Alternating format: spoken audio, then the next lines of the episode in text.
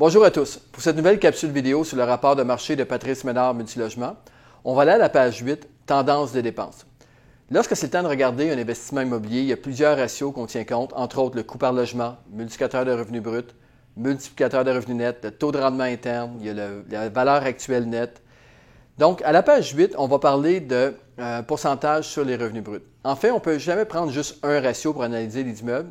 Cependant, le pourcentage de dépenses sur les revenus bruts va donner l'indice de performance actuellement de l'immeuble. Puis, euh, c'est important parce que dans un marché aujourd'hui qui est quand même élevé, euh, c'est important de déterminer, voir si l'immeuble a du potentiel ou pas. Donc, avec ce ratio, la moyenne au Québec présentement des immeubles qui sont chauffés propriétaires est à 47% de dépenses. Lorsqu'on va sur un immeuble qui est chauffé locataire, on est à 41% Fait qu'on a la moyenne ici. Et euh, pour vous donner un exemple, quand on va sur le marché, présentement, nous, ce qu'on a fait, c'est qu'on a euh, a étudié et analysé et développé des analyses comparatives de marché pour tous les immeubles qui sont présents sur le marché. Et quand on à la région de Québec, il y a présentement 162 propriétés qui sont présentement en vente de 6 logements et plus.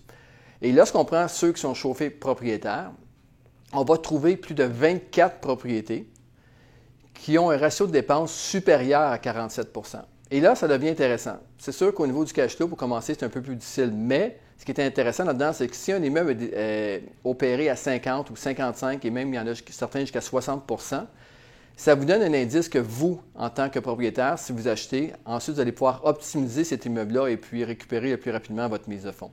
Fait que c'est vraiment une façon facile de, calculer. En fait, il y a beaucoup de travail. Vous pouvez vous-même essayer de calculer les 162. Sinon, on a fait le travail de notre côté. Et puis, euh, je suggère d'ailleurs de communiquer avec Sylvain Lacasse à Québec, avec Nick à Montréal, euh, pour leur demander des analyses comparatives de marché. Et puis, euh, cela va vous aider vraiment pour déterminer et acheter un immeuble avec lequel vous allez pouvoir créer de la valeur dans les prochaines années. Donc, j'espère que cette vidéo-là vous a éclairé. Si vous pensez que vous avez une personne que vous connaissez qui pourrait être intéressée par le contenu, n'hésitez pas à la taguer.